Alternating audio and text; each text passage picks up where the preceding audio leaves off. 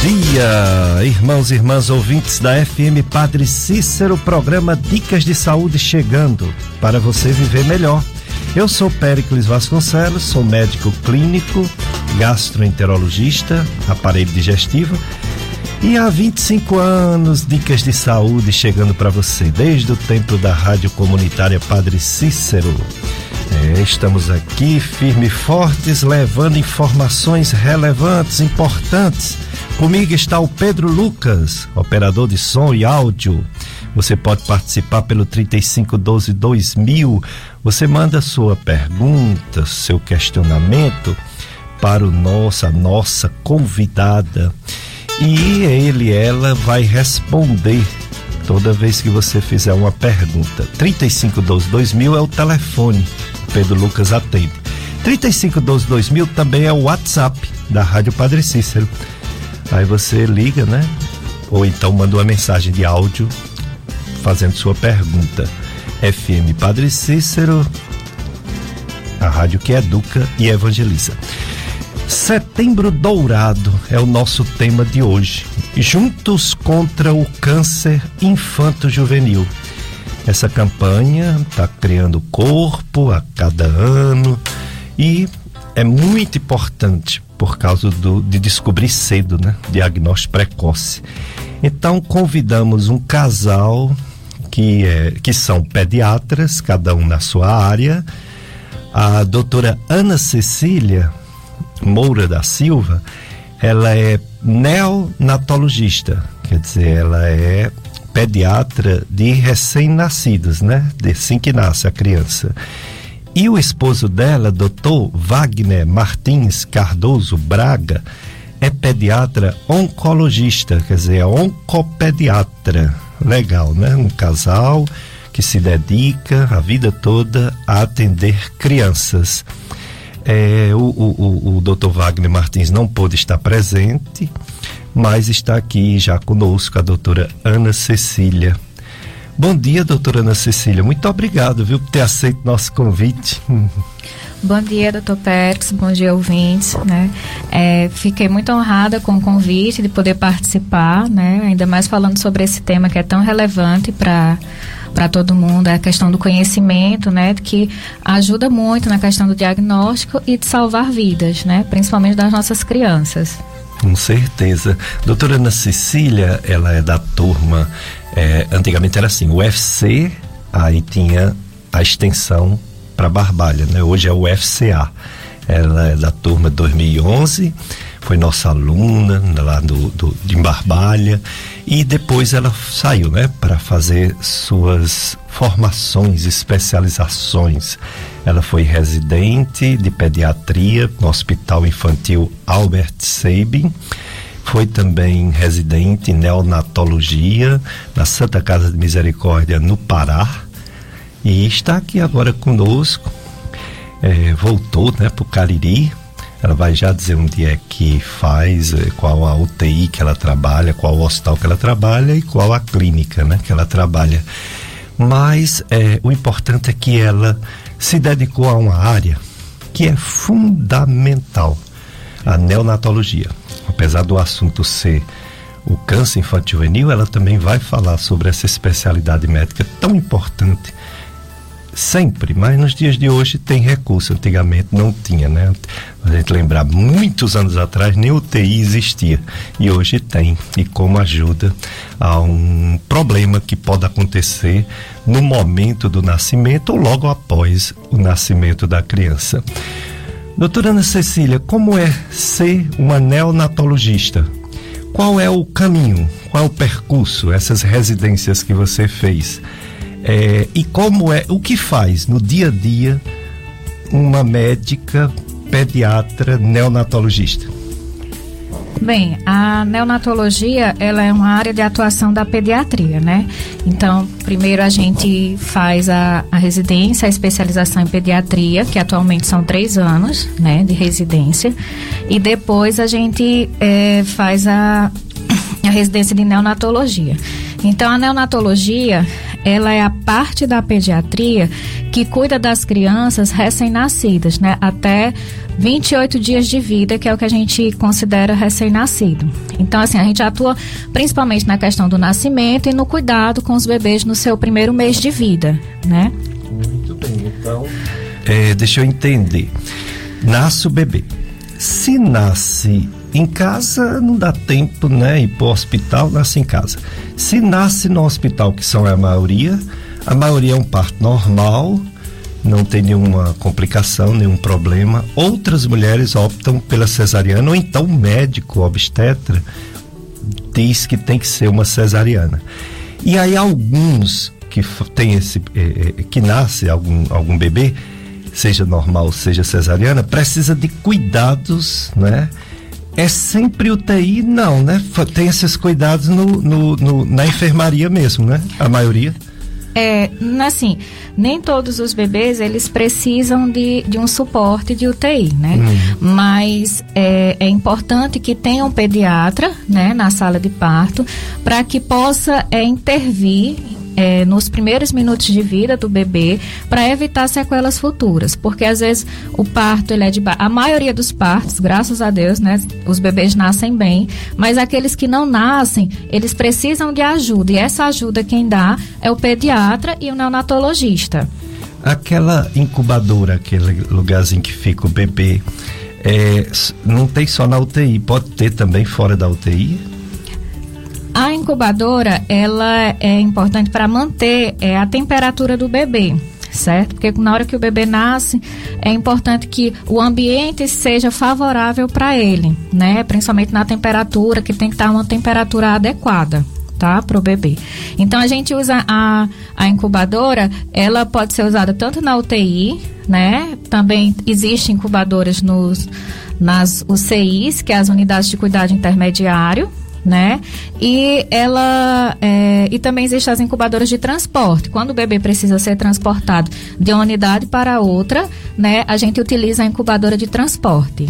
Muito bem. Então hoje a gente vai saber muito sobre essa, essa coisa tão triste que é câncer na criança, né? Câncer infantil juvenil e vamos também aprender sobre esse trabalho de médico, de médica, pediatra, neonatologista. É, tem a festa de Santa Terezinha hoje, hoje dia 26, a Santa Missa às 19 horas. É, vai ser transmitida aqui na FM Padre Cis, sete da noite, diretamente da Capela de Santa Terezinha, no, Santa Terezinha, no bairro Santo Antônio, aqui no Juazeiro. Então, 19 horas, certo? Doutora Ana Cecília, Setembro Dourado. Coisa triste, câncer infantil juvenil Infelizmente não é tão raro, pode atingir, pode atingir crianças, é, segundo o INCA, 1 a 4, 1 a 4% de todos os cânceres do ser humano são em crianças ou adolescentes. Mais de 12 mil casos novos por ano no Brasil, segundo o ICA, o que assusta a gente. É muita coisa. E não sei se tem regionalização, se existem uns lugares que tem mais do que outros. Qual sua visão dessa problemática do câncer infantil juvenil, especificamente aqui na nossa região caririense, que tem tem o apoio do Hospital São Vicente de Paulo e tem uma, uma ONG chamada IACC que ajuda bastante. Como está esse, essa, esse, essa problemática de câncer infantil juvenil aqui no Cariri? Bem, doutor Pérez, é, em relação a, ao câncer, né, infantil juvenil, como o senhor falou, é uma atinge é uma realidade, né, que atinge as crianças e os adolescentes, né? Assim, não existe uma re, uma regionalização, né? Ele pode atingir qualquer criança, né?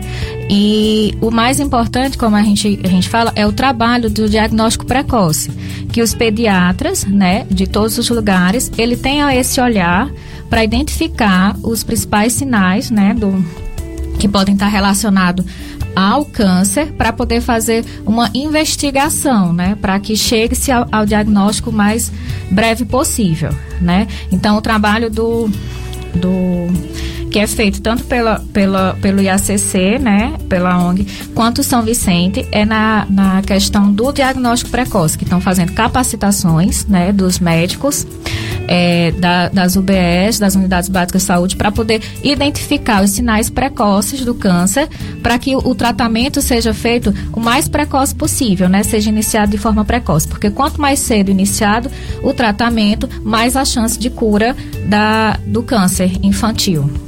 Hum, muito bem. Então, aqui no Cariri, o Hospital São Vicente de Paulo, depois de um problema que houve, mas muita gente, muitos políticos, a sociedade como um todo, é, pediu, exigiu e manteve esse atendimento tão importante na região do Cariri, da, do serviço de oncologia de pediatria, oncopediátrico aqui no Cariri, Hospital São Vicente de Paulo que conta com dois é, oncopediatras, né? Do, dois oncopediatras. E um dos dois é o doutor Wagner Martins, que é esposo da doutora Ana Cecília. Ele não pôde estar aqui conosco nesse momento, mas ele concedeu uma entrevista que a gente vai começar a passar a partir de agora.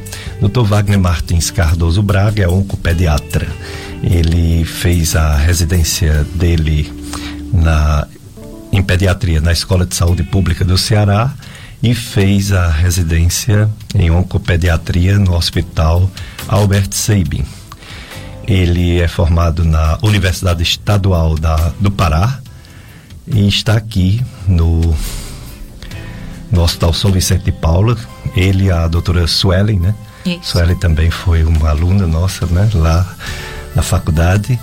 O Dr. Wagner, a formação dele foi lá no Pará, na Universidade Estadual do Pará, e a gente perguntou para o Dr. Wagner quais os sintomas e sinais que uma criança que tem esses sintomas ou esses sinais faz com que os pais, a criança ou o adolescente, faz com que os pais ou mesmo os pediatras que os atendem suspeitar que pode ter um problema mais grave, um problema mais sério, entre eles o câncer infanto-juvenil.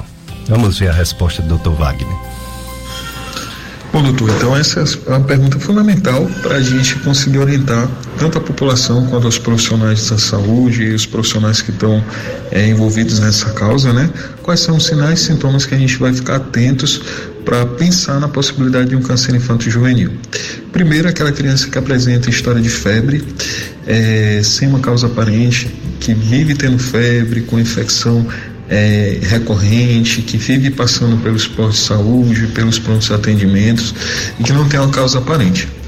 Fora isso, aquela criança que tem, que fica muito pálidazinha, que tem história de anemia, que não sabe por que está anêmica, a gente também tem que ficar atento. Aquela criança dinâmica, toda largadinha, que era bem elétrica e de repente começou a ficar muito morocochô, como se diz, como se diz no popular. Crianças também que começam a apresentar a presença de gânglios. O que são esses gânglios? Esses caroços na região do pescoço, é, em outras partes do corpo, tem que ficar atento também. Crianças que apresentam manchas arroxeadas pelo corpo, manchas avermelhadas como se tivesse levado uma topada, tivesse batido, a gente tem que ficar atento que são equimoses, que são sinais sugestivos de que a medula, né, aquela medulinha que a gente tem aqui no, é, no, no, no, no, osso da gente, é, no tutano, que popularmente falando, que não está produzindo é, o, as células do sangue de forma correta. É, tem que ficar atento também com dor óssea. Aquela criança que estava bem, de repente começa a apresentar uma dor, se queixa todo dia, tem dificuldade com relação ao caminhar. Então, assim, aquela dor que limita o movimento, a gente tem que ficar sempre atento também, tá? Outro sinal importante, a gente, aquelas crianças que estavam bem, de repente começa a apresentar uma dor de cabeça é, muito forte associada com vômitos, aquela criança que começa a ter um déficit motor, que é um déficit motor? De repente estava bem, começa a ter dificuldade de caminhar é, de um, na, na, metade, pela metade um, do corpo, aquela criança que começa a ter quedas constantes, aquela criança que começa a apresentar um atraso com relação ao desenvolvimento do crescimento, é, aquela criança que nunca te teve nenhuma história com relação à crise convulsiva e de repente começa a convulsionar do nada. É, e também a gente ficar atento quando estiver é, dando banho numa criança, é, de repente começa a apresentar um aumento do volume abdominal, né? Uma distensão na barriguinha e aí você palpando começa a ver uma coisa meio endurecida na barriga. Então isso fala a favor de massas abdominais, que são cânceres é, do abdômen, né? É, então, assim, são sinais que são sinais inespecíficos, ou seja, sinais que muitas vezes passam batidos, mas se a gente ficar atento, a gente consegue identificar e consegue encaminhar para o posto de saúde, para um profissional é, médico do posto que ele que com certeza ele vai pegar e vai identificar e vai aprofundar com relação à investigação para descartar ou então confirmar uma doença oncológica. FM Padre Cícero, a rádio que educa e evangeliza. Tema de hoje, setembro, setembro dourado, juntos contra o câncer infantil juvenil. Vocês ouviram o doutor Wagner Martins falando sobre os principais sinais e sintomas que chamam a atenção, que pode não ser câncer, na maioria das vezes não é, mas que tem que ser bem investigado. É, tem que o pediatra ter mais atenção, descartar a possibilidade de algo mais grave. É, está aqui conosco a doutora Ana Cecília Moura da Silva, ela é neonatologista, médica, pediatra, neonatologista. Atende aquelas criancinhas que acabam de nascer. Mas que fica, né, doutora Ana Cecília, atendendo por um tempo. O neonatologista, ele não, não deixa de ser pediatra, ele pode ficar atendendo, né? As crianças crescem no desenvolvimento, né? Até a adolescência. Sim, sim, porque assim, inicialmente nós somos pediatras, né? Isso. Então, a gente tam, também atender é, crianças maiores e adolescentes também, a gente pode fazer isso, né? E a, assim, a neonatologia, ela tem mais esse, como eu disse, o olhar voltado para o início, mas também a gente acompanha por um bom tempo a, o desenvolvimento das crianças, principalmente das crianças prematuras, que precisaram de algum suporte em UTI e né, tiveram algumas intercorrências do nascimento, tudo, também essas crianças a gente acompanha, né? A gente faz o segmento, né, por um é, por um tempo, né, da, das crianças, porque é importante, né, a gente ter esse olhar, né, o pediatra acompanhar a criança no seu desenvolvimento e crescimento, para poder intervir também na é, quando houver alguma coisa que fuja do normal, né, né, nessas crianças, principalmente as crianças prematuras, né. Vocês têm dois filhos, é isso? Isso, dois e qual filhos. a idade deles? É, nós temos dois filhos, é o Benjamin e a Gisele Maria. O Benjamin está com cinco anos e a Gisele tem dois. Dois aninhos. É. Recente. Não, bebê. Oh, coisa boa, é muito maravilhoso, maravilha. E é, estão acompanhando a gente na live. A live, você que não está nos acompanhando, é só você colocar no Facebook assim, FM Padre Cícero 104,5. FM Padre Cícero 104,5 do Facebook. Está conosco a Simone Flor. Bom dia, Simone. A Marlene Almeida, bom dia. A Maria Aparecida, bom dia lá de Barbalha. E a Raimunda Lopes, bom dia também. Então você pode nos acompanhar. E quem não gosta de Facebook, nos acompanha na rádio, né? A Rádio Padre Cícero. Esse programa, ele está sendo gravado e você pode assistir em outro momento ou pode indicar para uma pessoa assistir em outro momento. Pode ser a live mesmo, que fica gravado, né? Você pode assistir em outro momento.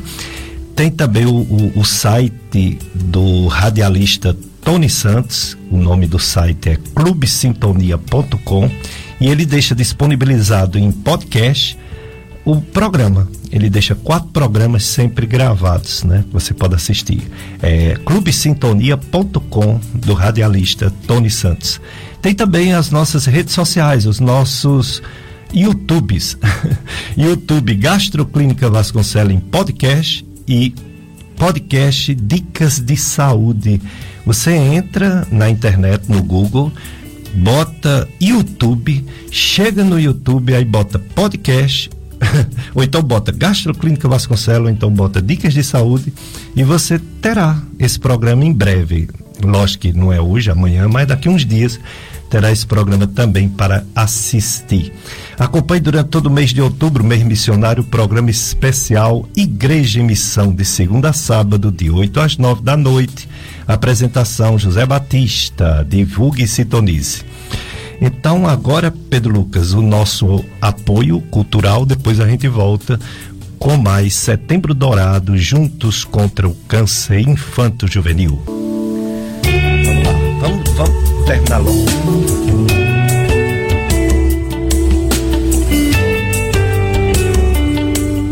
Dicas de Saúde, FM Padre Cícero, a rádio que educa e evangeliza. Hoje o tema principal, Setembro Dourado Juntos contra o Câncer Infantil Juvenil. A importância de descobrir cedo, porque o índice de cura, se descobrir cedo, é muito alto 70, 80%. E por isso que deve ser sempre muito é, eficaz o pediatra para descobrir os problemas das crianças bem cedo, para dar tempo o tratamento curar é, o Dr. Wagner Martins, ele é oncopediatra, onco de câncer e pediatria. Então, um pediatra que trata, que, que acompanha, segue e trata crianças com câncer no Hospital São Vicente de Paulo, Barbalha. Dr. Wagner Martins, a gente perguntou para ele também é, sobre esse atendimento que a gente sabe que é no Hospital São Vicente de Paulo. Se tem outro local aqui no Cariri que faz algum tipo de diagnóstico ou mesmo tratamento de câncer infantil juvenil, que a gente já sabe que tem clínicas que faz tratamento de câncer em adultos, fora o Hospital São Vicente de Paulo. Embora pelo SUS realmente é o Hospital São Vicente de Paulo. Então a gente perguntou se tem outros serviços para o apoio o diagnóstico, o apoio e o tratamento do câncer infanto-juvenil. Bom, doutor Péricles, então assim, o atendimento do câncer infantil aqui na região é, do Cariri é realizado lá no São Vicente, onde tem dois oncologistas pediátricos e lá a gente atende é, uma demanda, né, é, de alguns pacientes da região que têm um diagnóstico confirmado de de, das, das doenças oncológicas, né?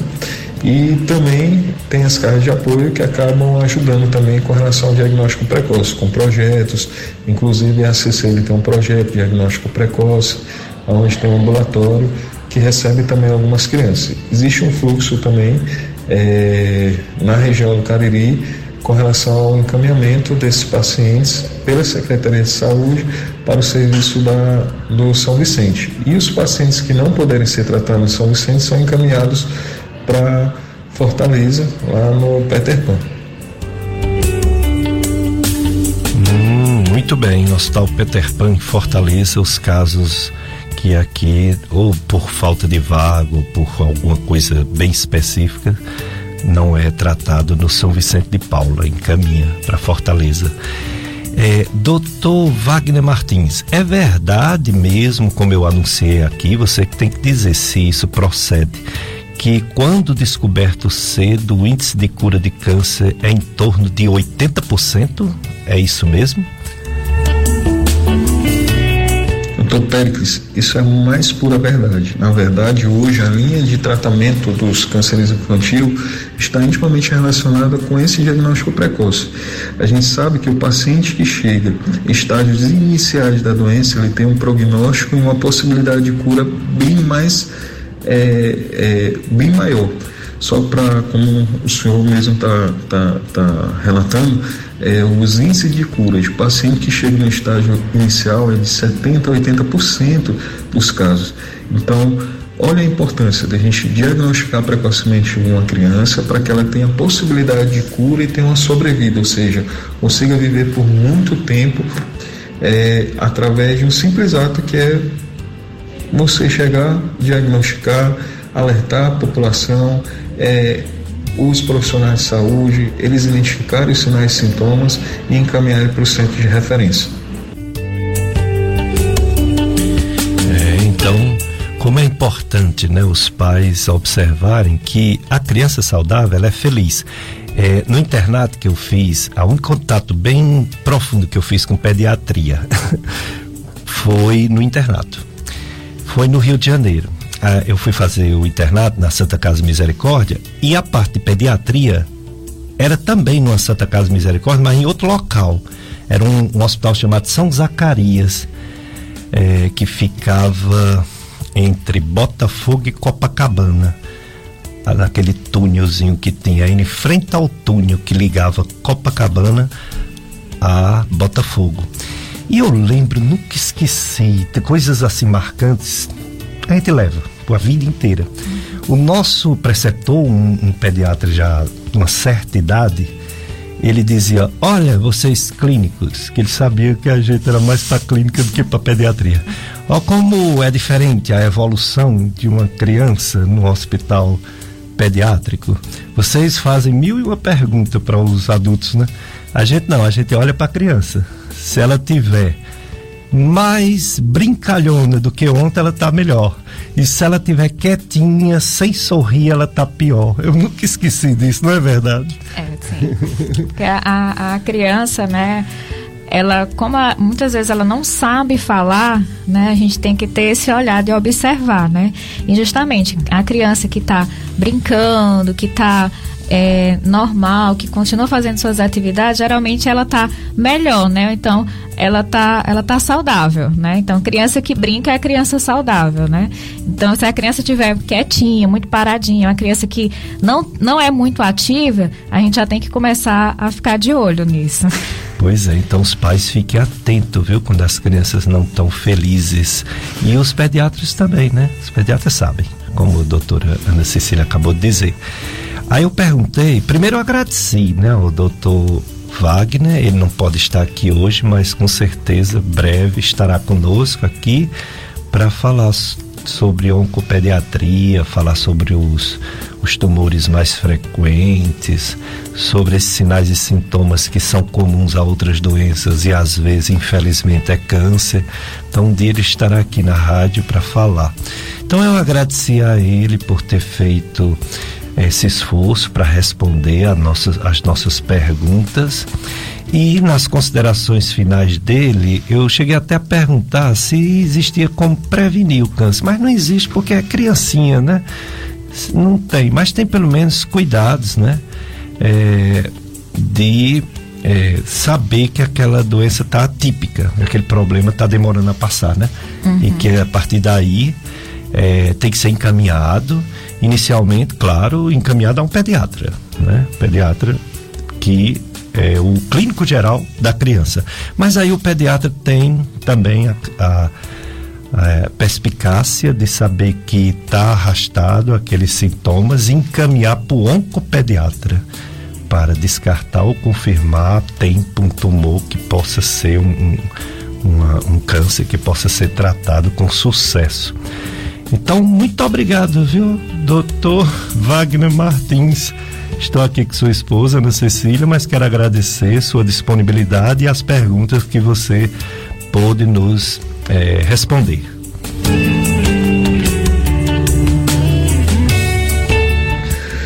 Bom, é, doutor Péricles e todos que estão ouvindo a rádio, né? É, primeiramente eu gostaria de agradecer mais uma vez o convite. É, gostaria de, de dar ciência que esse programa de hoje é um programa de suma importância para a região do Cariri, porque ele nos ajuda a ter um enfoque com relação ao diagnóstico precoce do câncer infantil juvenil. É, a gente sabe hoje que o diagnóstico precoce ele salva vidas e esse diagnóstico precoce é feito por todos, é feito pelo agente de saúde, é feito pelo pelo enfermeiro do posto, é feito pelo médico que está lá, é feito pelo colega, pela, pela família, com a identificação desses sinais e sintomas. Então, assim, é, gostaria de, de, de, frisar a importância da gente pegar e estar tá atento sempre a esses sinais e sintomas que eu falei é, anteriormente febre persistente, aquela criança que tem uma febre que não tem uma causa aparente, a criança que tem é, gângliozinho aumentado, a criança que está muito pálida, está batida, a criança que está com manchas arroxadas no corpo, que tem cefaleia, vômito importante, criança que tem alguma massa abdominal, aquela criança que tem infecção, que vive ficando é, é, doentinha, todas elas têm que ficar atento e têm que passar por uma triagem rigorosa, porque pode sim a gente estar diante de um quadro de câncer. E isso é de suma importância, como foi batido no que a gente está discutindo hoje, para o melhor prognóstico desse paciente e para aumentar ainda mais o índice de cura dessas crianças. Então agradeço bastante e um abraço a todos que estão ouvindo a rádio. Obrigado, doutor Wagner Martins. Doutora Ana Cecília, vamos lá. É, o cliente geral, o médico quando se forma, ele faz tudo. então eu falei que teve pouco profundidade em pediatria, mas eu lembro que quando eu cheguei aqui eu tinha que ser também um pouco pediatra, né? Pela falta de médicos, 1989, 90. É, então, até plantão eu dava numa clínica pediátrica. Internava, fazia pequenas cirurgias. É, tem até, já teve pessoas que é, que hoje são médicos, que quando era criança eu fui pediatra, sem ser pediatra. Né? Meus filhos, por exemplo, nunca foram a um pediatra, não precisou, graças a Deus, os três, hoje já são grandes. Nunca precisou, nunca tiveram doença assim grave. Então, aquelas coisinhas mais simples eu ia resolvendo. Resfriados, gripes.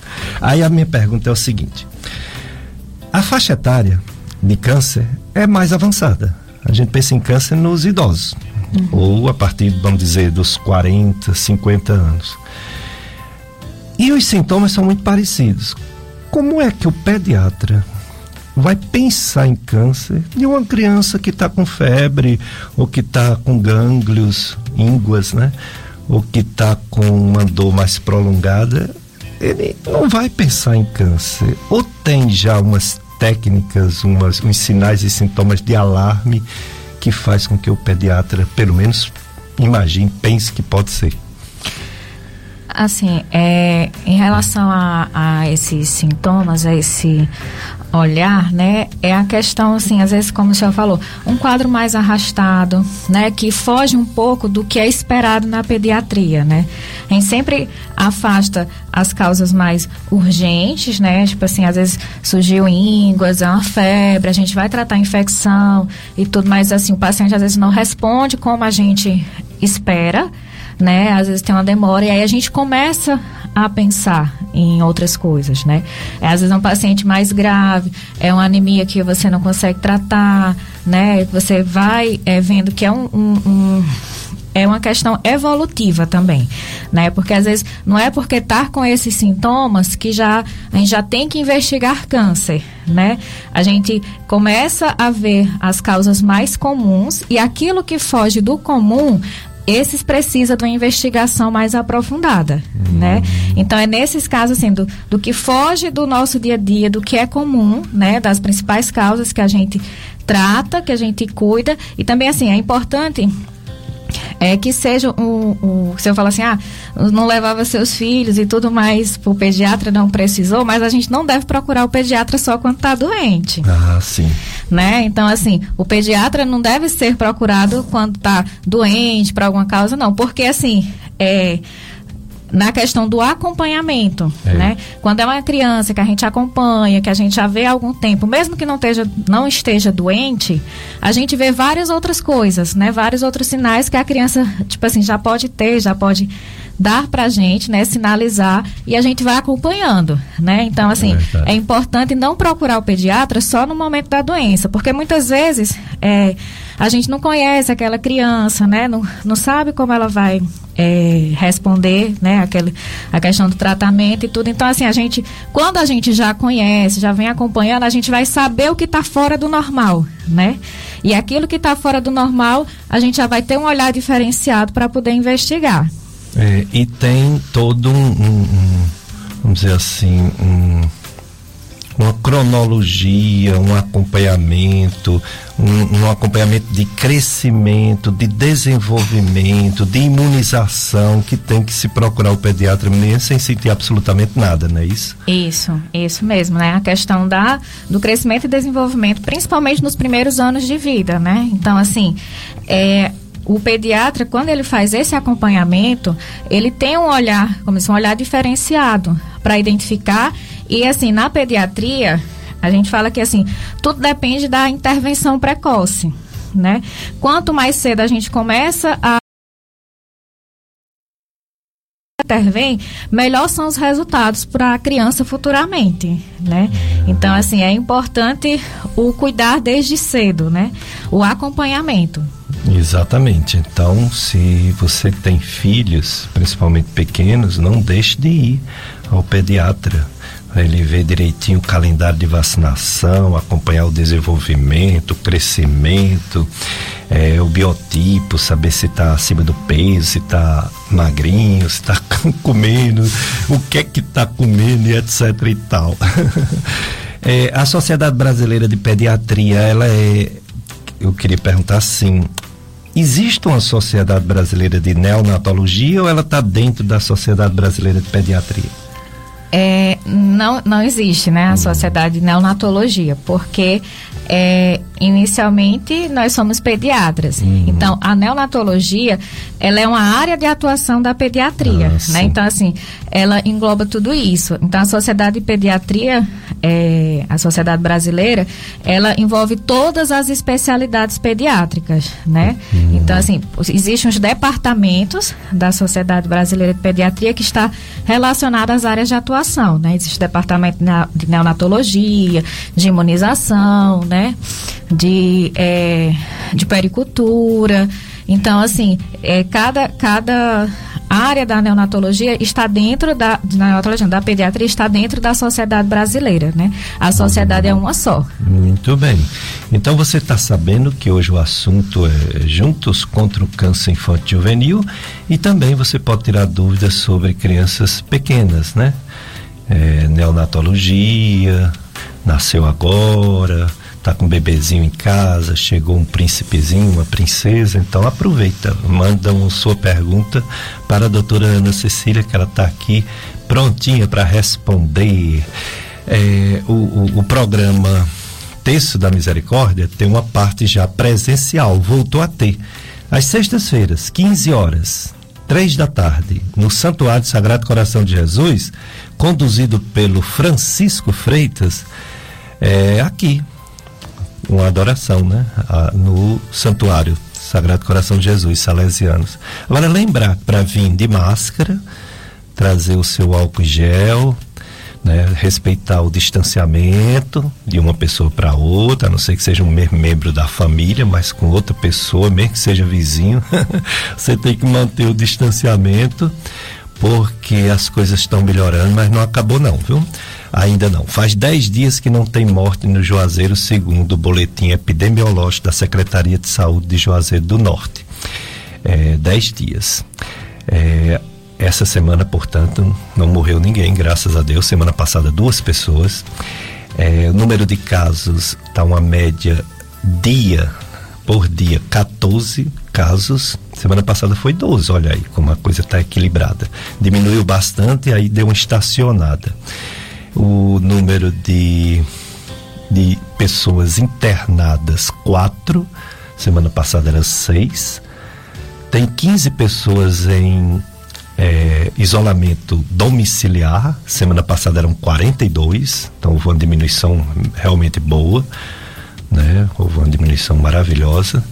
De, semana passada a gente podia dizer que tinha é, quase 50 pessoas com Covid-19 no Juazeiro, hoje a gente pode dizer que tem 19. Então, diminuição de mais de 40%. Isso é muito bom, mais de 50%. No Ceará todo, a mortalidade nas duas últimas semanas diminuiu 56%. Se não tiver a terceira onda, se Deus quiser não tiver, a gente está caminhando realmente para uma melhora geral, não só no Juazeiro, no Cariri, no Ceará e no Brasil. Algumas regiões do mundo, infelizmente, estão vivendo a terceira onda por causa da variante Delta. Alguns países, como por exemplo Estados Unidos, o Reino Unido, que são vários países, estão na terceira onda. Mas outros países, como por exemplo Dinamarca, liberou geral. Nem máscara precisa mais, porque não tem mortes há muito tempo. Os casos são praticamente zero por dia. E quando aparece um caso, eles dizem que veio de fora. Então liberou geral, isso é uma grande esperança, né? A Dinamarca liberou, outros países já pensam também em liberar, mas estão com receio e com razão, né? Que a gente tem muito medo dessas variantes aparecer tudo de novo. Então estamos entrevistando a doutora Ana Cecília Moura da Silva, e também entrevistamos o esposo dela, Dr. Wagner Martins Cardoso Braga. Ele é oncopediatra e ela é neonatologista, médica pediatra neonatal. E eles falaram, estão falando, ela ainda está falando sobre o diagnóstico precoce, a importância que a Sociedade Brasileira de Pediatria destaca todo ano nessa campanha, a importância de descobrir cedo as coisas para aumentar as chances de cura. Quanto aos tipos doutora Ana Cecília, ainda são os tumores hematológicos os mais frequentes ou tem alguma novidade, algum tipo de, de câncer que antes era menos falado e agora está sendo mais falado? Não, continua ainda a mesma coisa, né? O, o, Leucemia, linfoma. As leucemias e os linfomas, né? Eles são ainda os cânceres mais comuns na, na infância, né? Também tem outros, tem tumores é, abdominais, tumores do sistema nervoso central também, que são menos frequentes, né? Na criança, mas ainda assim a, as leucemias são as mais frequentes, né? Por que, doutora Ana Cecília? Existe um motivo, existe uma causa? Para uma criança tão pequena ter leucemia ou ter linfoma, ter um tumor, é, do, como o doutor Wagner falou, um tumor do tutano, né? Um tumor da, da medula óssea, que é o tutano, de fabricar células não boas, células malignas. Tem um motivo para isso? Assim, está mais é, em relação à criança, está mais relacionado a fatores genéticos, né? Então, assim, é, fatores já, a criança ela já tem uma as crianças que têm, elas já têm uma predisposição, né, genética para isso, né? Assim, não existe, é, não existe uma prevenção, né? Existe, não existe uma coisa que se possa fazer que vá evitar o câncer, né? No, as leucemias, porque está relacionado a fatores genéticos também. Hum. É, agora, no caso de, não de criança, que não dá tempo de fazer nada, né? Mas de adolescentes e adultos, você pode prevenir câncer para jovens, para adultos. É a questão de hábitos de vida e a questão também do peso pode influenciar em problemas futuros, não é isso? Sim, é, como, como eu falei é, no começo, na questão do acompanhamento, né? Porque algumas doenças, elas são prevenidas, né? Começando a questão da prevenção desde a infância, hum. como diabetes, hipertensão, né? Fatores relacionados à obesidade. Então, assim, é, são, são mudanças, são hábitos de vida, né? Que é, podem fazer diferença no futuro. É um ganho, é um ganho para o futuro, né? Tipo assim, a gente cuida da criança hoje para que tenha um adulto mais saudável futuramente, né? Então, como falei assim, está relacionado ao peso, né? A, a, questão de diabetes, pressão alta, todos os hábitos de vida, né? De vida saudável, como a gente fala. Hum. Muito bem. Aí, no caso, o aleitamento materno parece que tem alguma proteção também em diversas doenças, não é isso? Justamente, né? O aleitamento materno, ele é fundamental, né, para a criança, né? É, é, um alimento completo, né? Em que ele vai dar todas a, a, as é, caloria, proteína, ele já vem na medida certa. Tudo né? certinho. Tudo certinho para isso. Até a questão do, do metabolismo, como a criança processa é, o leite materno, né? As crianças que são é, é, alimentadas pelo leite, é, eles têm é, diversos fatores, né, enzimáticos e tudo, que vai melhorar o metabolismo da criança futuramente, né? A questão do de evitar obesidade, pressão alta, diabetes, já está assim, já tem estudos que, que relacionam a, a prevenção dessas doenças nos adultos com o aleitamento materno. Que coisa boa, né? Uma coisa tão simples, natural, né? E que pode prevenir tantas doenças Que bom, né? Então, amamentar. Tem negócio de ah, leite tá fraco, sei o que, vou botar um leite de farmácia. Né? Tem leite de farmácia que não chega nem perto do leite materno. Impossível alguém fabricar um leite. Só Deus, só Deus faz o leite perfeito de cada espécie. Vamos lá, Pedro Lucas, mais um apoio cultural. Depois a gente volta com mais entrevista com a doutora Ana Cecília, médica pediatra neonatologista. Dicas de saúde FM Padre Cícero. É, você nos acompanha seja pela live do Facebook FM Padre Cícero 104,5, seja pela rádio. A rádio no seu carro, a rádio na sua casa, a rádio pela internet, Rádiosnet, qualquer lugar do mundo. Você pode nos acompanhar nas Rádiosnet ou outro aplicativo, né, de rádio que tem a FM Padre Cícero. Assunto de hoje, Setembro Dourado, juntos contra o câncer infantil juvenil. A presença do casal Ana Cecília e Wagner Martins. Wagner Martins é oncopediatra, trabalha no Hospital São Vicente de Paulo, na pediatria, junto com a doutora Suelen. Suene ou é Suelen? Suelen. Suelen, né? Foi nossa aluna também, doutora Suelen. Qualquer dia ela virá, ela não pode vir agora. E o doutor Wagner também, qualquer dia virá aqui falar sobre a oncopediatria. E a doutora Ana Cecília, ela é médica pediatra neonatologista. É aquela criancinha que acabou de nascer e precisa de assistência pediátrica, né? E que também vai sendo acompanhada, seguida, tudo. E ela veio falar sobre o tema do câncer infantil juvenil, mas veio falar também sobre a neonatologia. Já falou sobre o aleitamento materno, a importância dele. Os meus filhos, eles conheceram, Ana Cecília, água com cinco meses e alguns dias. E foi uma festa, a gente dando água e eles fazendo caretinha, que eles não sabiam o que era aquilo. Nem água. Mudou alguma coisa? Quando eu me formei era assim até seis meses exclusivamente leite materno. E depois de um ano, aí você pode, pode dar outras coisas, mas de seis meses a um ano, ainda deve continuar o leite materno, mas não só exclusivo. E eu segui isso a risco, né, com eles, e deu certo.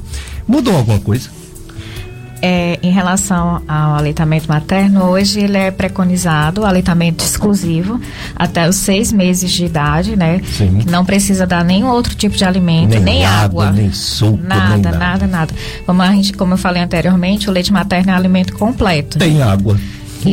Ele oferece também a água, né? Todos e os água nutrientes pura, né? necessários. Né? Sem nenhuma contaminação. Isso, isso, então assim, é completo até os seis meses de idade, né? Um alimento que serve para isso. A partir dos seis meses, a gente fala na alimentação complementar, né? Em que são introduzidos outros alimentos, né? A água, né? Os alimentos de uma forma gradual, né? Procurar também alimentos saudáveis, né? Para a criança na questão da forma do preparo também, né? E é, a gente hoje orienta manter o aleitamento materno, né? Até os dois anos de idade, né? Então ele pode ser é, não, não existe também assim, a hora certa para tirar, né? Então, assim, a gente orienta que seja mantido pelo menos até os dois anos de idade, junto com outros alimentos. Ah, muito bem. Então não mudou muita coisa não, só ampliou mais ainda, valorizou mais ainda o aleitamento materno. E para aquelas mães que por algum motivo, que é raro, raríssimo, não tem o leite, talvez por causa de uma cirurgia, alguns medicamentos, etc. Existem alguns hospitais banco de leite, não é isso? Fala um pouquinho sobre o banco de leite. Assim, o banco de leite, é, ele oferece o, o leite materno pasteurizado, né? As, as é, não existe a, a, alimentação cruzada, que a gente fala, a gente tem que evitar isso. Tipo assim, que antigamente é, muita criança é, mamava em outra pessoa, em outra mulher, pelo risco de mama de leite, né? Isso, pelo risco de transmissão de doenças, isso não existe mais, né? Hum. Não deve existir. Certo? Ah, é, e aí a gente tem o banco de leite, ele recebe leite de outras pessoas e passa por um processo, né, de pasteurização, em que esse leite ele é tratado para evitar, né, a transmissão de doenças. E o, o leite do banco de leite, ele é oferecido para as crianças prematuras, né, que por algum motivo, por alguma doença, eles precisam de um leite, é, digamos assim, do melhor alimento para eles naquele momento para ajudar eles a se recuperarem. Então, o banco, o banco de leite, o leite deles preferencialmente são para as crianças prematuras, né, que estão internadas na UTI, que estão internadas na unidade neonatal, né? Hum, muito bem. Então, é, não só não é leite sem uma verificação, sem uma qualidade, sem uma pasteurização, tem tudo isso direitinho, né? Quanto também tem a, a, não é qualquer criança, é a criança escolhida porque precisa, né, daquele leite. Uhum. É pela necessidade, necessidade. Né? De que a, a criança prematura, é, ela não tá assim, ela não estava preparada para nascer, né? Então o sistema digestivo dela também é imaturo. Então o leite mais adequado para a alimentação delas é o leite humano, né? Por isso que a gente precisa tanto, né, de doação de leite para os bancos de leite para a gente ter um estoque suficiente para poder é, alimentar essas crianças, né, da melhor maneira possível. É verdade. É, a, a cada espécie, cada criatura, né, tem seu leite, né? E quando a gente toma o leite de gado, o leite de gado, que não deve ser usado em criancinhas pequenininhas de forma alguma, não ser numa situação extrema, né? É, a gente sabe que está fazendo mal a alguém, embora às vezes dá certo, mas está fazendo mal. Tanto que mais da metade da população adulta tem intolerância à lactose. Mais da metade. Quer dizer, o leite de gado é para o bezerrinho, né? Não é para. A gente toma porque acha gostoso, mas que não é o correto, principalmente para crianças. Né? Isso pode dar uma alergia muito grave, né? Alergia à proteína do leite de vaca pode até matar, não é, doutora Ana Cecília? É, esses seriam casos mais extremos, né, de, de alergia, mas como todo processo alérgico, né, tem várias faixas de reação, né, e pode, num caso mais grave, uma alergia mais séria, né, causar uma reação anafilática, né, em relação a a proteína do leite de vaca. É, a intolerância, ela não é perigosa não, só dá um dorzinho de barriga, os gases, mas a, a alergia, o negócio é sério, né? Se não descobrir, se não tirar, né? E as pessoas já estão tá começando a participar do programa. Primeiro é o nosso amigo Zezinho de Barbalha, José Sinésio, desejando bom dia a todos que fazem o programa Dicas de Saúde. Para você também, Zezinho, um feliz domingo, dia do Senhor, viu? Para você e sua família. A nossa amiga Osana Ribeiro, ela diz que criança de bem com a saúde, assim é, que puder, assim que sair da fase né, do aleitamento, deveria usar pepino. e é, consegue ter uma safra boa de pepino e é um alimento maravilhoso para crianças. O que é que você diz sobre isso, doutora Ana Cecília? Ela deixa claro aqui que é depois do aleitamento. Sim, na, na introdução, a, a partir da introdução alimentar, né, depois de seis meses, o ideal é que a criança tenha uma alimentação variada, né, de é, legumes, frutas, né, inclusive o pepino, né, Pronto. pode estar tá relacionado. Parte, né? Faz parte, sim, né. um alô para Lucimar Silva da Costa, também na, nos acompanhando na live. Vamos falar um pouco sobre esses alimentos que devem ser introduzidos, como você falou, a partir dos seis meses e mais ainda com o passar do tempo, um ano, dois anos, né?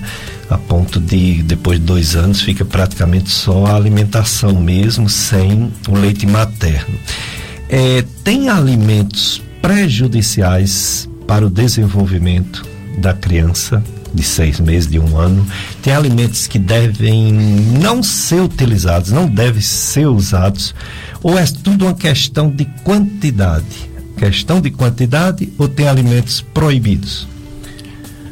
Assim, na verdade, não existe alimentos proibidos, né? O que a gente orienta é evitar o açúcar, né? O açúcar, ele é... Ele é um pouco ele é prejudicial também a questão da alimentação, como eu falei na, também na questão das de prevenir doenças futuras. A gente recomenda que crianças até dois anos de idade elas não não comam açúcar, né? É assim e mas de certa forma é, e também depois dos dois anos, quando começar né, a ter o contato, também tem que ser de uma forma controlada, né? Evitar excessos. E devemos lembrar que o refrigerante, quase todos, tem açúcar demais, não é isso? Então não deveria usar Muito açúcar, além de outras, é, de outras substâncias em, em excesso, né? Como o sódio também, que é o sal. Também o refrigerante tem muito. Então, assim, é, a gente tem que evitar. E naqueles casos que não se puder evitar, usar de forma moderada, né? É, quando eu ainda não era casado, é, no Rio de Janeiro, né? Eu precisei ir no odontóloga e ela me disse uma coisa que me chamou a atenção e, mu e mudou como seria o, a, o, a, alimentação dos meus filhos. Ela viu as cáries né, na minha boca diversas e disse: Você gosta de um doce? Né? Ela disse: Eu disse desde pequeno. ela disse: Pois meus filhos já têm até de 18 anos e nunca precisou fazer uma restauração porque eles não usam açúcar. Eu digo: Como é que adoça a vida dos meninos? ela com adoçante. Eu peguei aquilo e realmente introduzi em casa e realmente eles só tiveram problemas de dentes quando ficaram adultos começaram a sair com amigos, essas coisas, né? E sem falar, tô falando de dente, mas sem falar do, da saúde em geral, né? Isso.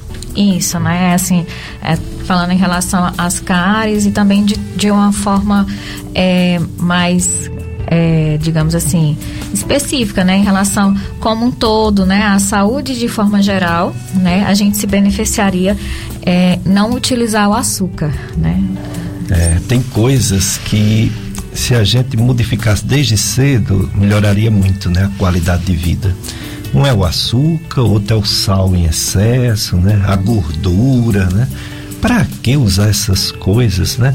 E os, as crianças, elas fazem tudo que os pais fazem, né?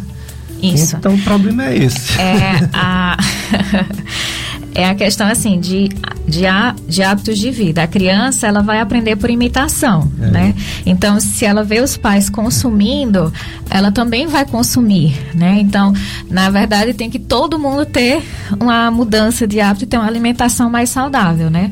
Para evitar que tenha problemas futuros. E também para os próprios adultos também vai melhorar muito, né? A questão do açúcar, da diabetes, né? De evitar problemas futuros. É. Doutora Ana Cecília, um neurologista foi escrever um livro sobre cefaleia, dor de cabeça, né? E ele colocou que era a terceira causa de alguém procurar médico no mundo. Colocou em segundo lugar má digestão, que é minha área, dispepsia, má digestão. E colocou em primeiro lugar, na sua área, hum. afecções das vias aéreas superiores garganta, ouvido, nariz, é, vírus, bactéria, alergia. Aí minha pergunta é, que é frequente, todo mundo sabe, como diferenciar alergia de infecções, que são muitas também? É, a, falando em, em relação às infecções respiratórias, né? É mais a questão do de febre, né? Assim, a coriza, ela pode estar também só relacionada à alergia, né? Às rinites, Isso. né? Mas aí, se é uma coriza persistente, que mudou de cor, né? Que a criança começa a ter uma queda do estado geral, ficar mais quietinha, começa a ter febre, aí sim é, merece um, um cuidado diferenciado, né? E de toda forma também tem que passar por um pediatra, né, por um, por um médico, para que ele possa diferenciar do que é alergia daquilo que precisa de um tratamento mais adequado, né, mais o, o, pessoal fica chateado quando vai num pronto-socorro, numa emergência, e o médico diz que é virose. Mas agora com esse coronavírus, acho que ninguém duvida mais do poder das viroses, né? Isso. Como é frequente, né? Os vírus Parece é. que é o, é o, planeta Terra, é o planeta vírus.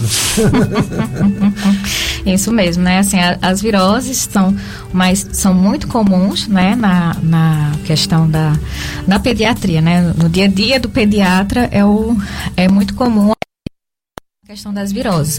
E muitas vezes os pais, eles procuram e eles querem que faz, passe algum medicamento, alguma coisa. Quando a gente fala que é uma virose, não gosto muito desse diagnóstico, né? Porque acha que é isso. Mas o vírus, ele é bem inespecífico, né? As viroses. Então, ela podem trazer sintomas gerais, né? Que é o que acontece. E o tratamento, assim, não existe também um tratamento específico para a virose, né?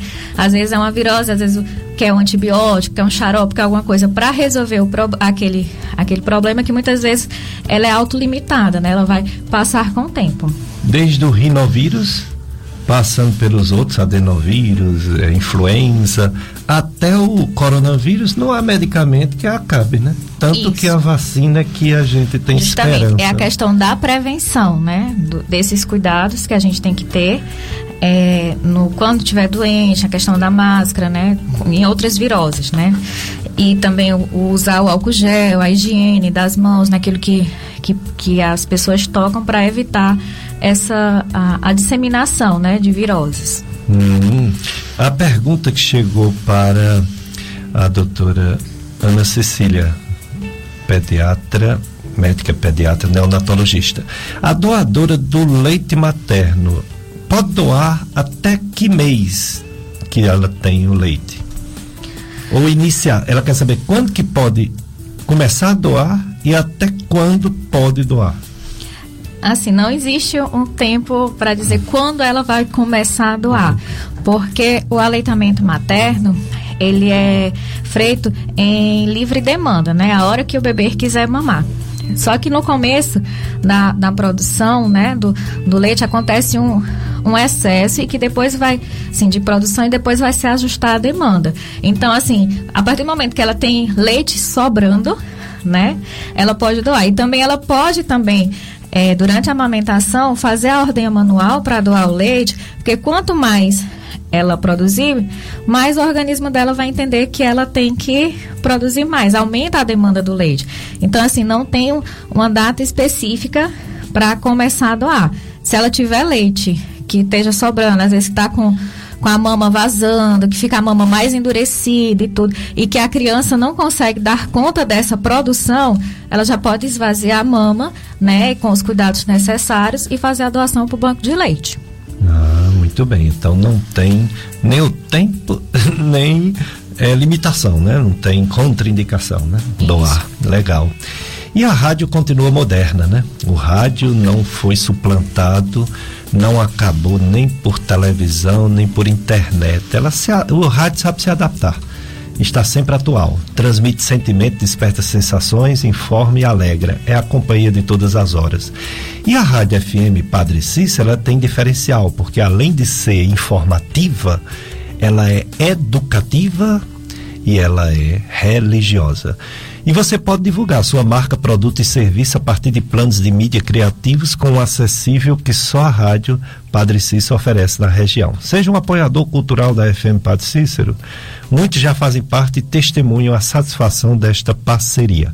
Você liga 3512 2000, 3512 2000 e anuncia na FM Padre Cícero. Estamos no mês. Setembro tem várias campanhas, né? Tem a do suicídio, a gente trouxe aqui dois psiquiatras em domingos diferentes. É, tem do câncer coloretal, tem de é, inclu, inclusão social, né, de pessoas com deficiência diversas. Enfim, tem várias campanhas, entre elas Setembro Dourados, juntos contra o câncer infanto-juvenil. E a, a, as crianças, a gente fica com dó, com pena, né? Mas também com esperança, porque o, o índice de cura é muito alto desde que seja descoberto a tempo. Até a leucemia. Linfoma, então, nem se fala, né? Que tem tratamento sim a criança tem aquela quedazinha de cabelo, né? Aquela coisa toda, mas que no final é uma vitória, na maioria das vezes, graças a Deus, né? Aí eu pergunto à, à doutora Ana Cecília, tanto você quanto o doutor Wagner Martins, que é oncopediatra, além dos hospitais, aliás, até o hospital que você trabalha eu gostaria de saber, viu? E além, além dos hospitais, ele é o, o São Vicente aqui, né? Aqui no, no Cariri. onde você atende, hospital, e se tem uma clínica, um consultório para alguém lhe procurar. Atualmente é, eu trabalho no Hospital São Vicente Paulo, em Barbalha, também no Hospital São Francisco, no Crato, e no Hospital Geral Padre Cícero, aqui no Juazeiro, certo? E eu atendo na Cliame, né? Na Clínica de Especialidades Cliame. Médicas, né? Na Cliame. Qual é o endereço? É na rua São Francisco. São Francisco Juazeiro, né? Isso, é aqui no Juazeiro. Ah, rua São Francisco, muito bem, ali no centro do Juazeiro. Isso.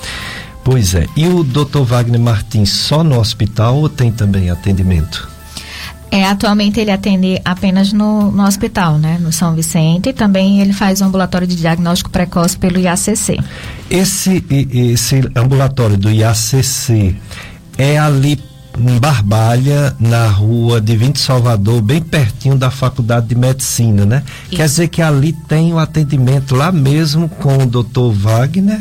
Isso. De, um, um ambulatório, né? É, ele faz tanto ambulatório de diagnóstico precoce, tanto no, no IACC, como no Hospital e Maternidade São Vicente. Ah, nos dois locais, Nos né? dois locais tem esse diagnóstico e, e pelo precoce. SUS, né? Isso, pelo Maravilha, SUS. pelo SUS, muito bem. É, legal, é bom saber disso. A gente está tendo uma ampliação na Faculdade de Medicina, está havendo uma construção lá. E o segundo o nosso diretor, doutor Cláudio Gleidson, haverá praticamente todas as especialidades médicas. Então a gente espera em breve ter, em associação com o IACC, também esse atendimento, né? Da oncopediatria, se Deus quiser em associação com a IACC, da Fátima, minha amiga Fátima, conheço há muitos anos a Fátima do IACC. Antes delas ter essa, esse compromisso social, já conheci há muitos anos a Fátima. É, e em relação às outras doenças, falamos das doenças da é, rinite, é, otite, amigdalite, faringite, laringite, os ites, tudinho, né? Falamos. Mas uma coisa que é muito comum na criança é diarreia. Interessante, né? Diarreia mais comum em crianças do que em adultos. Graças a Deus são passageiros, um dia, umas dois, três.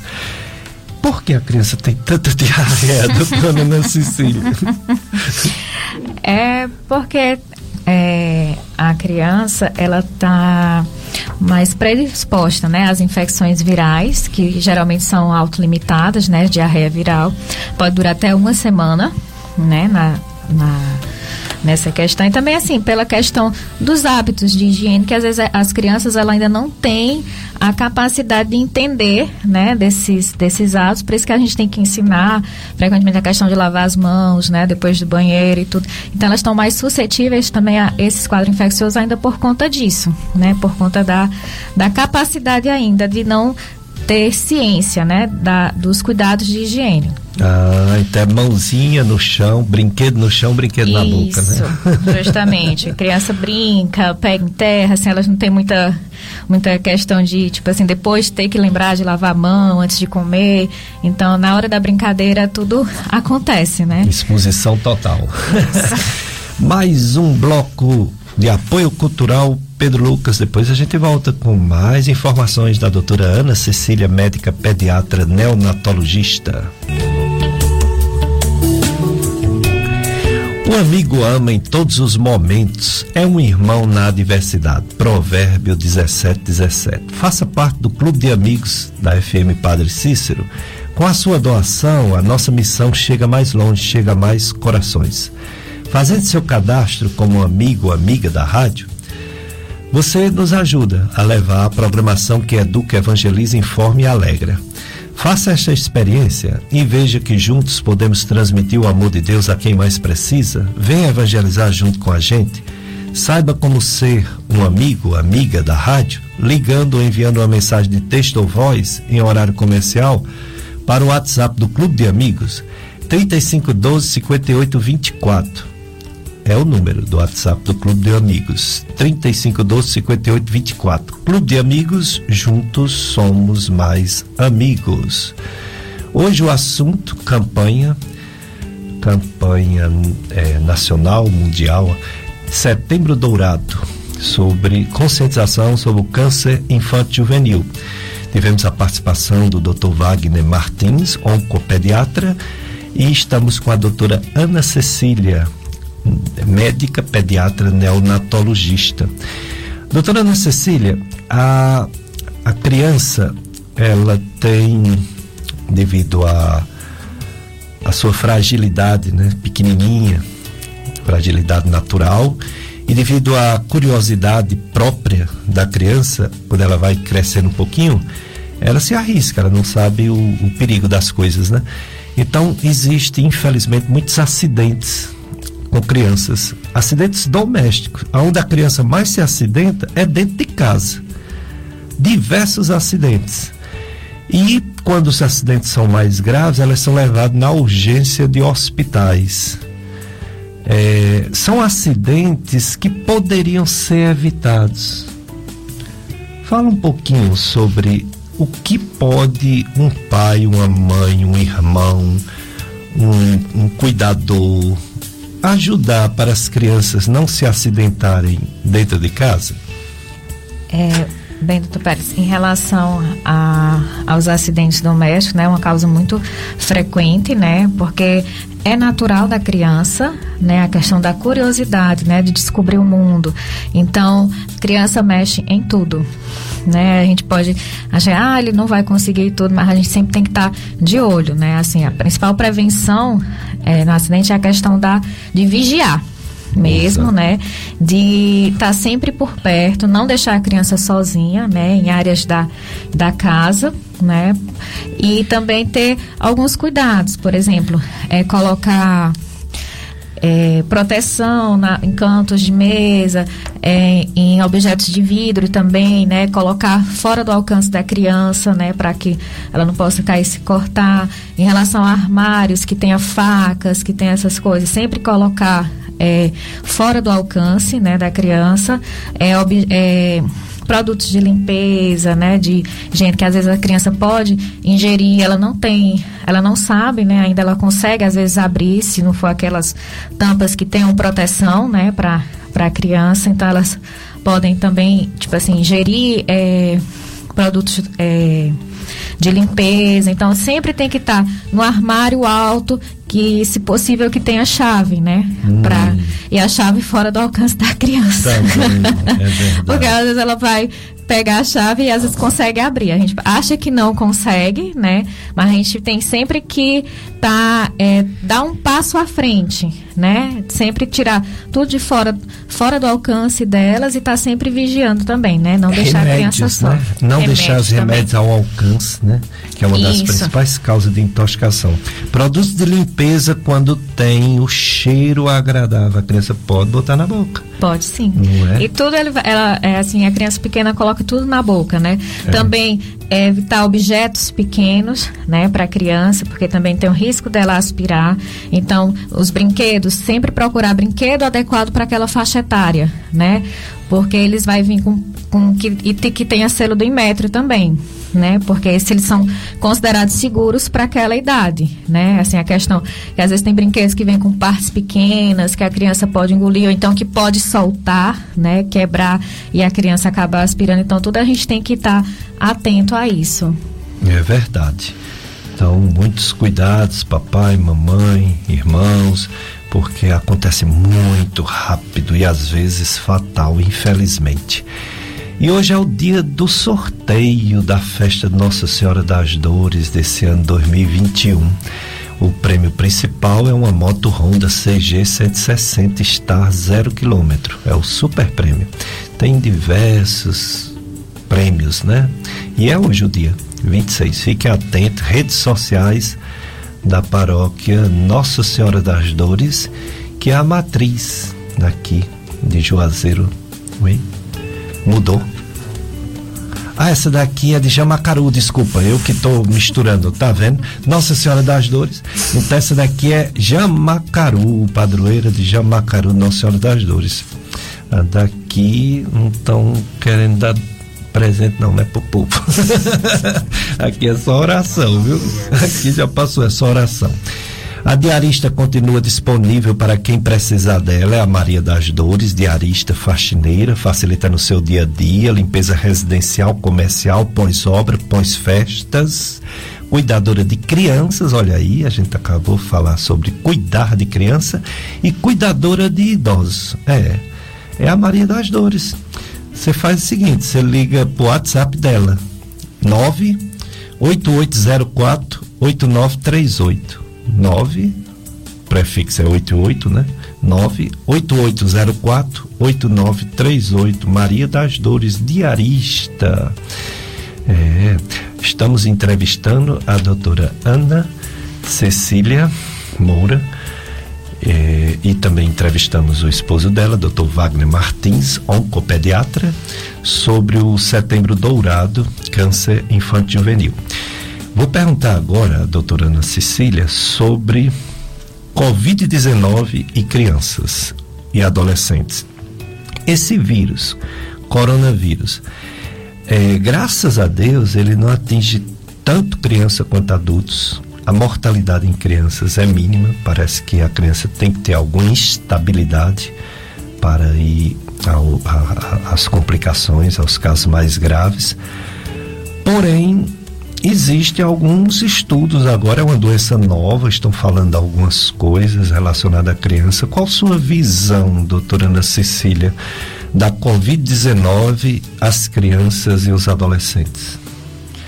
Bem, doutor Pérez, como o senhor mencionou, é, o Covid-19 é, em criança, a assim, infelizmente a morbidade, né, ela não é tão elevada e a mortalidade também, né.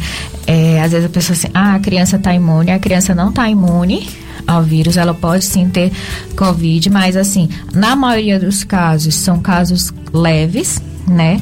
Em alguns casos pode ter complicações, principalmente nas crianças que já têm alguma comorbidade, né? Alguma criança, criança que já tinha, já tem algum problema de saúde, né?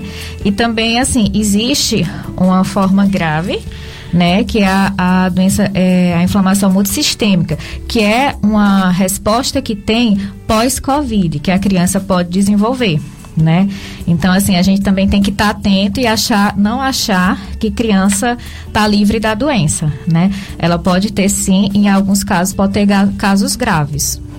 É, quanto à vacinação de crianças, já está sendo feita em vários lugares do mundo, inclusive aqui no Brasil, aqui no Juazeiro, a partir de 12 anos de idade.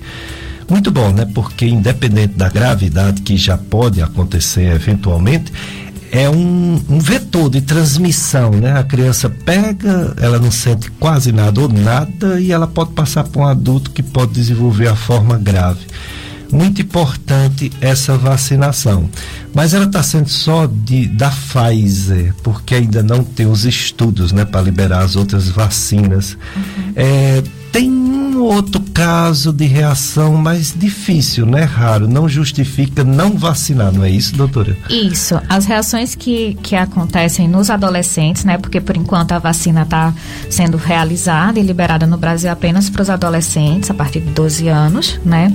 É, Existem algumas reações, reações leves, né? Uhum. Assim, e que o benefício que a vacina vai trazer é maior do que essas reações, né? Então, assim, quando é uma reação leve, né, a gente continua a vacinação, né, que é, é mais importante, né, para as crianças na prevenção dessa doença. Né? Muito bem. Então, papai e mamãe responsáveis, se chegar a vez de seu filho, 12 anos, 13 anos, 14, 15, 16, 17, 18, vacinar, não tem por onde você pular fora. É, incentive, leve-o e aliás tem que ser com a presença dos pais, né? Leve-o do pai ou da mãe, não precisa ser os dois não, senão vai ter aglomeração. Mas não deixe de vacinar, pois é, a vacina é a nossa esperança. Já está acontecendo uma grande melhora no Brasil e é por causa principalmente da vacina. A média de casos mortos no Brasil está em 522 houve uma pequena subida e assustou, mas foi porque na, na semana passada teve a história da Semana da Pátria, né? E houve alguns é, lugares que não fizeram a contabilização das, dos casos e das mortes. Aí de repente deu uma subida em número de casos de morte que assustou. É a terceira onda, mas não é não. Já está tendo diminuição de novo, diminuiu em 7%. E em número de casos, que a média é 16.170 casos novos por dia no Brasil, diminuiu 49% em relação a duas semanas atrás. Então, de novo, tá o a tendência de queda que estava acontecendo e deu uma confusão na semana passada, mas porque acumulou, acumulou casos não notificados. A vacina continua avançando. Aqui no Juazeiro é incrível como é, mais da população prevista por Juazeiro já tomou ao menos uma dose. Graças a Deus. É, porque dizem que Juazeiro não tem 300 mil pessoas. E já tem próximo disso de pelo menos uma dose, então a coisa está caminhando, graças a Deus. Por isso que agora estão vacinando, né? 12 anos, 13 anos. É, são 273 mil, mais de 273 mil doses aplicadas. A primeira dose, mais de 176 mil juazeirenses, e a segunda dose, mais de 91 mil juazeirenses. É, essa segunda dose já, já atingiu, aliás, a primeira dose, 63,7% do juazeirense, a primeira dose. É, o, o Juazeiro zera o número de internação na unidade Covid. Unidade Covid não tem ninguém mais internado. São notícias boas depois de tantas notícias ruins que a gente dava aqui todos os domingos. Veio essas notícias mais agradáveis. No Brasil todo, nós temos já quase 41% de brasileiros que tomaram duas doses ou aquela dose única que já serve, né, como imunidade e mais de 67% da população tomou pelo menos uma dose, o que dá um total de 231 milhões de doses, mais de 231 milhões de doses. A mesma coisa de, de Juazeiro eu posso dizer do Brasil, ou seja, população acima de 18 anos, todo mundo foi vacinado, só não foi vacinado aqueles teimosos que não foram atrás, ou que não sabe, ou que não conseguiu fazer a, a, o agendamento, ou que é teimoso mesmo, sei lá, não quer, mas 238 milhões de doses significa que pelo menos com uma dose todo mundo acima de 18 anos que quis ou que se inscreveu já conseguiu ao menos uma dose, mas tem que continuar avançando.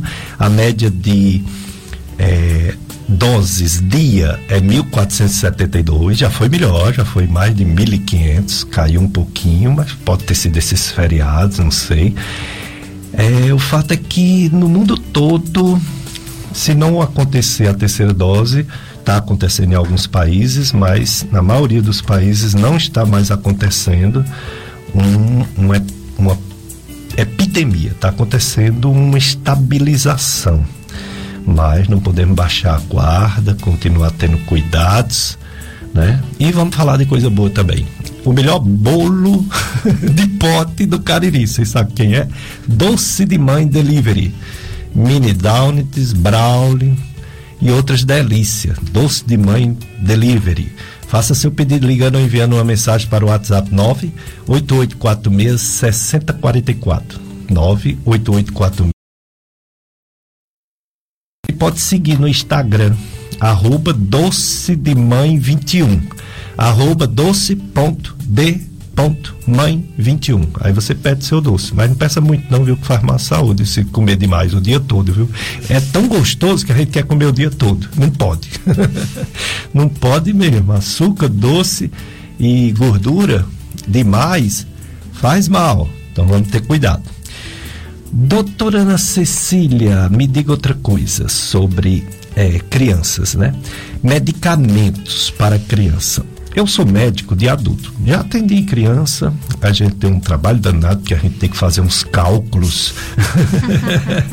e médico de adulto tem uma preguiça de fazer aqueles cálculos, principalmente hidratação. E eu internava criança nesse tempo dessa clínica. Clinique. Clinique de doutor Hinaldo, que infelizmente faleceu também nessa pandemia. E essa clínica, que hoje é Clínica Raiz, ali na rua Padre Cícero, era uma clínica de criança que internava. E eu fazia parte do quadro da clínica. E a gente fazia aqueles cálculos, né? que tem nos livros de hidratação venosa e também os cálculos para medicamentos. Uma coisa que me chamou a atenção, de que eu passei a ler muito, estudar muito para fazer as prescrições, era que o, os livros de pediatria, os mais tradicionais, hoje a gente nem fala de livro, né? Fala de artigos, né? Mas nesse tempo era livros. Eles praticamente não usavam anti-inflamatórios, só em situações especiais, como traumas, algumas coisas assim. E os adultos, os médicos passam tanto né, anti-inflamatório, ainda está essa tendência de não usar muito anti-inflamatório ou já tem anti-inflamatórios seguros que pode ser prescrito na pediatria? Não, em relação aos anti-inflamatórios, a gente tem que ter o mesmo cuidado, né? A gente tem que evitar excessos, né? E também usar por um tempo limitado, né? Porque pode estar relacionada a, a vir trazer é, problemas renais, né? Então, assim, a gente ainda tem esse mesmo cuidado em relação aos usos dos anti-inflamatórios na criança. Em relação aos antibióticos, eu prescrevia muito, né? Porque foi realmente uma, uma, uma aquisição, um, uma modernização da medicina, o advento da antibioterapia salvando muitas vidas, mas eu percebi nos últimos anos, já não estou mais atendendo criança, mas mesmo em adulto, existe uma tendência de não prescrever antibiótico para infecções bacterianas leves e também de, do tempo de uso do antibiótico diminuir. Você tem percebido isso também na pediatria ou é só adulto que está tendo essa tendência de não prescrever antibiótico numa infecção que vai ser resolvida naturalmente, como por exemplo a amigdalite? E nas infecções do trato urinário, do, do sistema digestivo, a gente prescreve por um período curto. Não 7, 14 dias como antigamente. Isso na pediatria está acontecendo também ou não? Não, assim, em relação a, a, ao uso do antibiótico, quando tem infecção bacteriana, a gente utiliza sim os antibióticos na, na criança, né? Só que dependendo do tipo de infecção, cada uma tem o seu tempo, hum, né? Então, assim. Depende, né? Depende muito de, de qual é o foco, né? Na infecção que a gente está tratando. E também, assim, o que tem que se evitar é o uso de. É, automedicação, né? às vezes muitos pais, a maioria dos casos de criança é virose e acaba usando antibiótico, né? Então assim, que é erradíssimo, né? É, alguns pais acham que antibiótico não acaba com vírus. Isso, é uma virose e alguns por conta própria já faz uso de antibiótico, né? O mais comum é, ultimamente é a amoxicilina, né? Já começa qualquer coisinha vai e faz uma amoxicilina, então assim, a gente tem que evitar né? Isso, sempre procurar um médico, né, para que ele vai avaliar melhor, né, se precisa do antibiótico ou não, e para que casos são indicados e por quanto tempo deve ser feito também esse antibiótico. Hum, porque veja só, vou fazer um exemplo. Infecção do trato urinário. Quando fazia um exame de urina que dava, já entrava com antibiótico. E hoje, alguns casos não precisa Basta uma boa hidratação, isso é adulto, né? Não sei em criança. Basta uma boa hidratação e resolve, sem o antibiótico, a não ser quando o paciente está toxemiado. Mesma coisa é a infecção intestinal. Uma diarreia que a gente acha até que é infecciosa, aliás, é bacteriana, muitas vezes não há necessidade de antibiótico. O próprio organismo, o próprio peristaltismo causando aquela diarreia, a pessoa já melhora e melhora rápido, a não ser quando está toxemiado que a gente usa. É, a pediatria talvez seja mais difícil de fazer essa avaliação porque a criança não fala muito o que sente, né? Ela só chora quando não está bem. A gente não sabe nem se o choro é da doença ou de, de alguma raivinha. É mais complicado, né? Então, não sei se há uma tendência na pediatria a valorizar mais os exames complementares do que na clínica, porque na clínica está havendo, nessa medicina baseada em evidência científica, uma menos valorização dos exames complementares comparada à clínica, como se a clínica voltasse a ser soberana, estava deixando de ser pelos exames, estão resgatando o que o paciente sente e desvalorizando um pouquinho os exames complementares. Claro que ele tem sua utilidade, mas não é mais decisivo para o médico tomar a decisão de passar um remédio, o exame complementar. É mais decisivo o que o paciente sente. Na pediatria, como eu falei, existe essa dificuldade, né, da criança dizer o que sente ou o que não sente. Né? É, isso. É, assim, na, em relação à pediatria, a gente também valoriza muito a clínica, né? A clínica é soberana e os exames são complementares. É, a gente vai pedir os exames de acordo com o quadro clínico da criança para aquele que vai, assim, nos ajudar uhum. a ter o, um melhor direcionamento, né? É, diagnóstico e terapêutico, né? Então a gente sempre é, utiliza quando necessário os exames complementares. A clínica também na pediatria também é soberana, né? Ah, a gente sempre valoriza. Mas assim, essa tendência de não usar é, antimicrobiano, quando a infecção é bacteriana, por ser uma doença autolimitada na pediatria, a gente não, não tem muito isso, não. Até porque o sistema imunológico da criança é diferente. Deve né? ser por isso. isso. É, por exemplo, um, um jovem com febre. Desde que ele não tenha outros sintomas, a gente não se preocupa tanto. Agora, um idoso com febre, a coisa mais grave. Uma criança com febre, uhum. a preocupação é maior, não é mesmo? Isso. Devido ao sistema imunológico, né? Isso, pela resposta imunológica também da criança, porque às vezes o sistema imunológico dela não não está assim bem estabelecido, não está não tá amadurecido né, em relação a isso. E aí, às vezes uma é, infecção leve, se não tratada, ela pode evoluir para infecção grave rapidamente também que faz a diferença, às vezes, o remédio, né? De hum. salvar até uma vida. Que papo bom, que entrevista proveitosa. Espero que os ouvintes tenham aproveitado bastante. Quero agradecer, doutora Ana Cecília. Que orgulho, minha ex-aluna hoje está aí me ensinando, me ensinando. É assim a vida, é o ciclo da vida, né? Que bom, Ana Cecília. Obrigado, viu, por ter vindo, por ter dado tantas informações relevantes. Vamos chamar outras vezes. Assunto de neonatologia também tem umas campanhas bem interessantes que a gente está sempre atento. Então, por hora, agradecer tudo que você veio nos dizer nesse dia. Tá. Muito obrigada, doutor Pérez, pelo convite. É uma honra, né, o professor estar tá aqui com o senhor hoje falando para o senhor e para os ouvintes um pouco sobre o nosso dia a dia na pediatria, né, principalmente na, na neonatologia, né. Agradecer o, o convite, né, e espero ter ajudado também os ouvintes é, com algumas dúvidas, né, em relação a esse tema com certeza ajudou. Obrigado, Ana Cecília. Passe também meus agradecimentos ao seu esposo, viu? Que participou da entrevista. E obrigado você que está nos ouvindo nesse momento. Você sabe que esse programa, o objetivo número um, é tirar suas dúvidas, é orientar, é promover saúde. Obrigado também, Pedro Lucas, está aqui conosco, nos ajudando a conduzir esse programa.